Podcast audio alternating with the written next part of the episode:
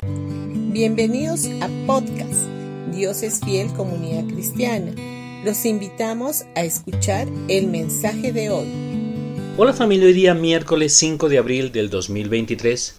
El día de ayer dijimos que todas estas coincidencias no son pura casualidad. La Biblia utiliza seis diferentes términos para referirse al ser humano y el día de ayer mencionamos estas seis diferencias.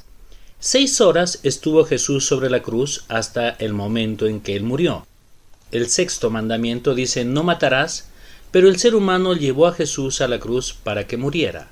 Visto desde esta perspectiva, el número seis adquiere un significado especial en relación al ser humano y las horas en que Jesús estuvo sobre la cruz. Fueron seis horas en que Jesús hizo su obra de redención por la raza humana. No es simple casualidad que Él estuvo seis horas sobre la cruz hasta el momento de entregar su espíritu. Esto tiene que ver con el cumplimiento de la ofrenda del holocausto el Tamid, del cual nos habla la Biblia en el libro de Números capítulo 28 versículo 3 y 4. Diles a los israelitas, esta es la ofrenda especial que deberán presentar al Señor como ofrenda quemada diaria. Ofrezcan dos corderos de un año, que no tengan ningún defecto. Sacrifiquen un cordero por la mañana y otro al atardecer. Jesús fue crucificado en la mañana y murió al atardecer de acuerdo al horario judío, lo que para nosotros sería las tres de la tarde. Siempre hay que tener en cuenta que la forma de calcular el tiempo en Israel es diferente a lo que nosotros estamos acostumbrados. Los judíos empiezan a contar desde las primeras luces del alba, o sea, al amanecer, lo que equivale las seis de la mañana. Por lo tanto, la hora novena son las tres de la tarde, para ellos es el atardecer.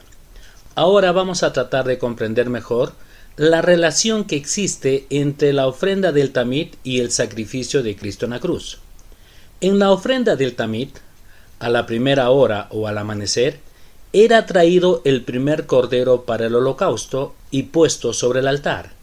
Este permanecía allí por un lapso de tres horas hasta que era sacrificado. Al amanecer de aquel día Jesús fue traído ante Pilato. Luego de ser interrogado, fue escarnecido, golpeado, maltratado, y le pusieron una corona de espinas sobre su cabeza.